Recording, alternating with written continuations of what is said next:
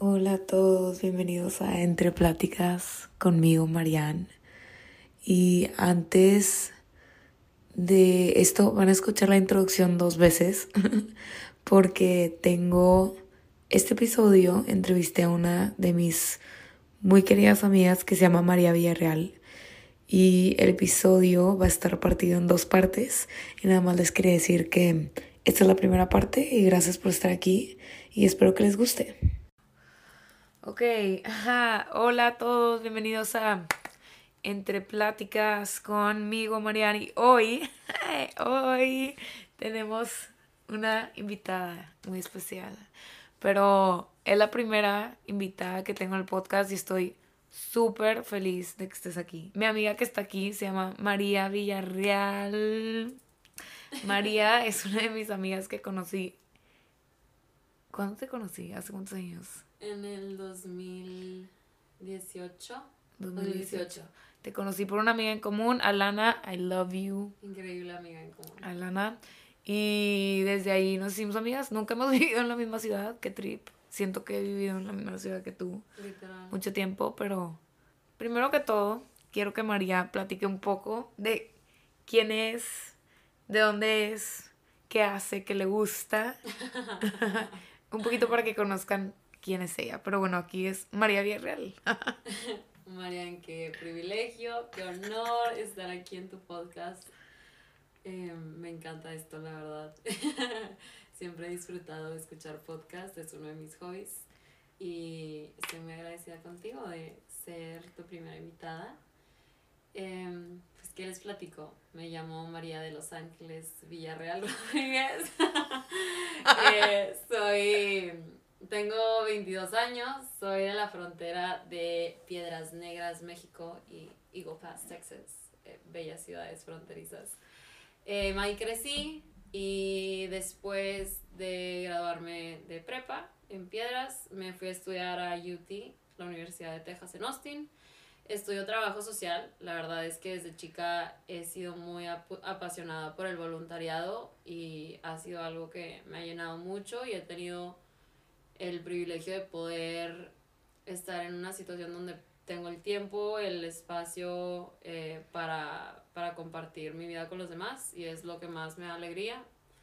Entonces es lo que decidí hacer con mi carrera y ahorita he, aprovechado muchísimo vivir en Austin, la verdad es que me encanta.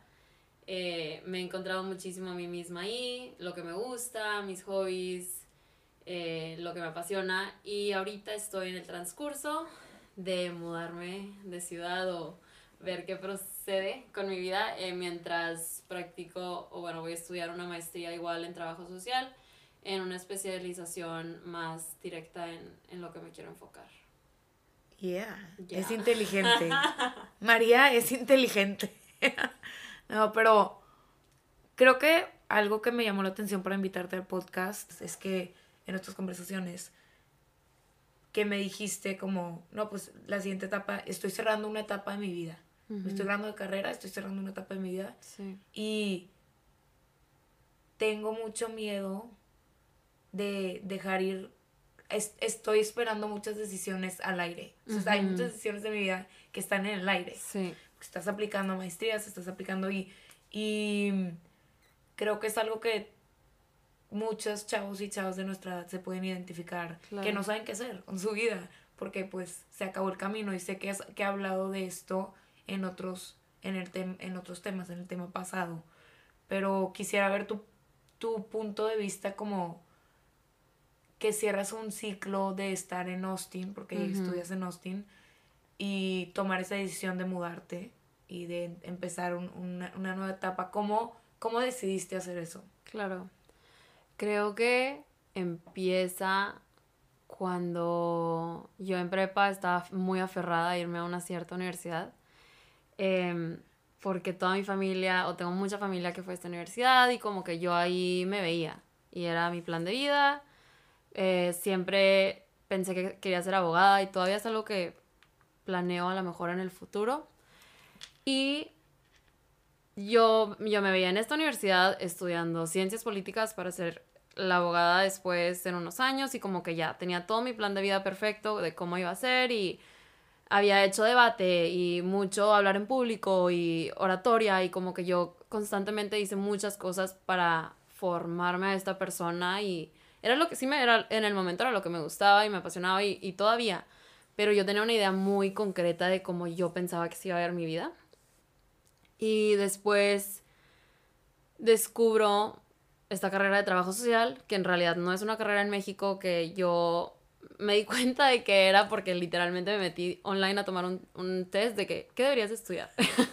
Así literal. Saco, esos, esos quizzes, no, sí. no, no quizzes, ¿cómo se llaman? Exámenes que hacía así, era tipo que tienes aptitud para estudiar medicina. Exacto. Y tipo, de que no, no. no. Literal, así fue tipo, ok, deja asegurarme, déjale, dejo mi carrera en las manos de un examen de ahí online. Entonces puse, no, pues me gusta esto y esto, y fui contestando un quiz ahí de muchas preguntas. Y salió de que social work. Y yo, what is that? De que, o sea, yo sabía que me gustaba mucho el voluntariado, me iba, me gustaba hacer servicio social, o sea, proyectos sociales y muchísimas cosas. Tenía mucha experiencia en eso y me encantaba, pero no sabía que lo podía hacer como una carrera en Estados Unidos. Entonces me empiezo a ver escuelas y veo que UT es la mejor en Texas, es un programa o sea, nacionalmente reconocido. Y la universidad que yo estaba planeando ir no tenía esta carrera. Entonces dije, mira, vamos a aplicar a, a esta otra universidad y ver qué pasa. Cuando me aceptan, todo se hace un poquito más real, ¿verdad? Ok, sí hay una posibilidad de, estudiar esta otra carrera en vez de ciencias políticas como yo había planeado. Em, pues vamos a ver. Fui a visitar, mi papá estudió en Austin, entonces como que yo me acuerdo que llegando él me dijo, de aquí no te vas. O sea, íbamos entrando viendo el skyline y me dijo de que te va a encantar, te va a encantar. Y llegamos y conocí a alguna gente ahí, tuve la oportunidad de salir y pasarla súper cool. Y después a la mañana siguiente fuimos a la universidad y hablé con, con alguien ahí en la escuela como un advisor que me platicó sobre el programa, las oportunidades que ofrecía la carrera. Y saliendo de ahí me fui a la torre de UT a tomar mi foto con, con mi... ¿Ya te habían admitido? Con mi, sí, sí, sí, ya, ya había entrado. Yo dije pues, que se fue a tomar la foto y ni la habían aceptado por no, esta No, no, Ya estaba ahí con su, con su banderita o no sé. literal, eso fue. No, es que yo sí, literal, llegué con mis papás y les dije, como, muy a Chicago. Y fue que, María, nunca en tu perra vida ha sido.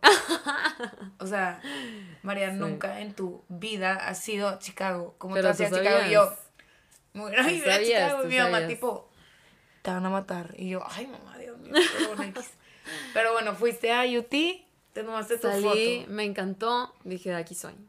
Y era un gut feeling, o sea, el estar ahí en la universidad, el ver todo, como que dije, aquí estoy.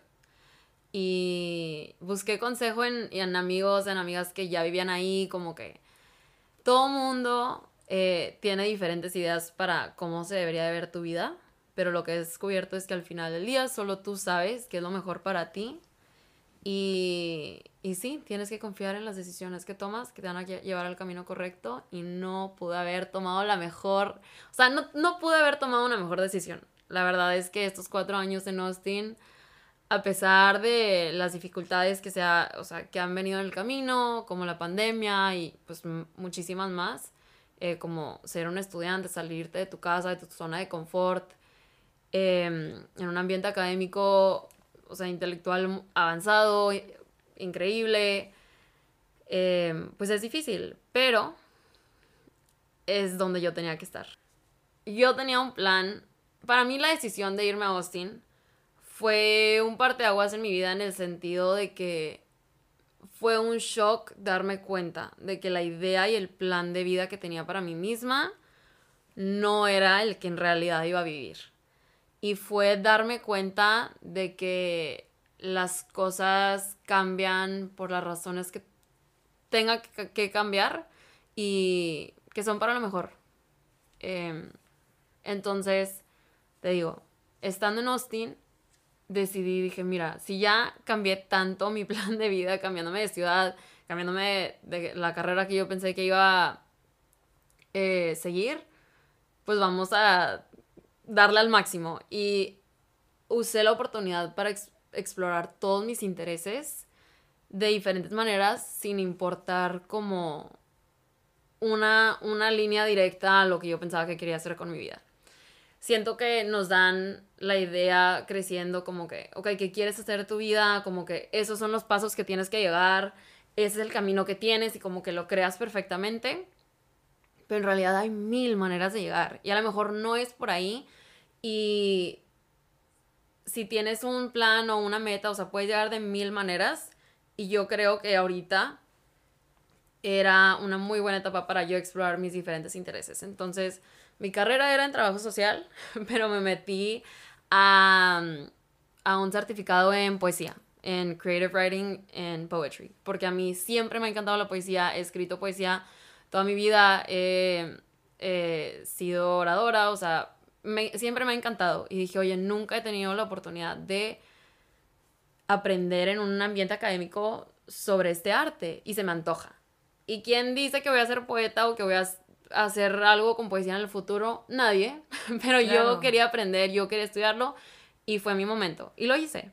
Y creo que cuando tomamos decisiones así, creemos que son para siempre. Sí. O sea, creemos que todas nuestras decisiones son para siempre, que son súper definitivas. Si tomaste esta, esta clase, es como, ahora voy a ser poeta. Tengo que ser poeta. Ajá, tengo que ser poeta porque estoy tomando esta clase. O si tomas tipo tu certificado de Zumba, que no hemos hablado de eso, pero María es una Zumba gal, da clases de Zumba. Y ahora tengo que ser la maestra de Zumba sí. y no puedo hacer nada más. O sea, nos metemos en esa caja y pensamos que es súper permanente y es como, ¿quién importa? Sí, exacto. importa que tenía ese plan de vida y lo dejé ir y dejar ese control. No, exacto, como que siento que cuando nos describimos ante las personas solo hay una cantidad limitada de como characters que podemos meter, de palabras que podemos meter en nuestra descripción, pero pueden ser millones y no pasa nada. O sea, no nos tenemos que aferrar a una caja de si yo quiero ser abogada y estudiar esto, no puedo explorar mis otros intereses o no puedo hacer otras cosas. Y entonces de eso me di cuenta y te digo, e, exploré lo del área de poesía y encontré una comunidad artística increíble que aproveché y me encantó. Este, yo siento que lo que hice ahí me va a servir de alguna manera en el futuro 100%. No sé cómo, no sé si es escribiendo, si es en mi manera de la percepción de ver el mundo. Claro, o sea, de, de, mil maneras, en, yo sé que me va a ayudar. Y es lo que yo quería hacer en el momento y estoy súper agradecida con eso. Eh, también se me presentó la oportunidad de certificarme para ser instructora de Zumba, que es algo que en mi vida pensé que haría. Thank you. La neta. Qué chido que, qué padre que te certificaste. O sea, son cosas que creo que hasta que crecemos y vemos cómo nos pueden beneficiar. Sí te das cuenta de la accesibilidad que tenemos a oportunidades si no las tomamos. Exacto. Y siento que tú nunca te has puesto límites en eso, de lo que me has platicado de tu vida. Y creo que algo que mencionaste antes, que a mí me costó mucho, fue ese instinto, ese gut feeling que tenemos. Creo que yo por mucho tiempo lo, deshice mi gut feeling y lo dejé muy olvidado y no que me hizo tomar, pero pues me, me, llevó en direcciones muy dispersas y no sabía qué quería hacer. Claro. Y, y válido también. Y no sé si tú dices que tienes ese gut feeling, ¿cómo crees que lo puedes, de qué gente, qué le dirías a una persona que te dices que yo siento que no puedo, no puedo confiar en mis instintos porque los tengo deshechos? Claro. ¿Cómo crees que una persona de que podría recuperar ese instinto? Yo creo que es, o sea, lo número uno es ser auténtico contigo mismo, es escucharte y darte el tiempo de escucharte, porque no es fácil em, a veces estar solo, reflexionar a tu manera, escribiendo, em, yendo al psicólogo, eh, leyendo libros de, de como personal development, o sea, hay mil maneras que lo puedas hacer, pero creo que es el conectar contigo mismo y yo creo que lo he explorado o lo que me ha ayudado a encontrarlo es como la pregunta de what brings me joy, qué me da a mí alegría o qué me, qué me emociona, qué me hace sentir de alguna manera que yo quiero volver a sentirme. Y ahí es por donde yo siento que, que encuentras ese sentimiento. Algo que, una frase que a mí me gusta mucho cuando estoy tratando de tomar decisiones en mi vida es pensar como si tengo miedo o si me asusta, pero me emociona al mismo tiempo, estoy por el buen camino. Como saber que a veces las cosas buenas que pueden venir a tu vida o las decisiones no siempre van a ser fáciles, porque el camino fácil, o sea, pues es padre, pero no siempre es el mejor para ti. A veces va a ser ese que te asusta o que te, que te da miedo, pero porque de alguna manera te puede limitar, pero que también te haga sentir de cierta manera, que te emocione, que, que sepas que algo bueno le puedes sacar, es un buen camino. Ese, ese es como yo siento que yo conecto con mi gut feeling. Y pues gracias a todos por estar aquí, a escuchar esta parte 1. Espero que regresen la siguiente semana para seguir escuchando María y su experiencia tomando decisiones y siguiendo su instinto y buscando su felicidad. Porque al final del día todos queremos ser felices. Gracias por estar aquí. Sean felices, no se limiten y espero que regresen la semana para la parte 2.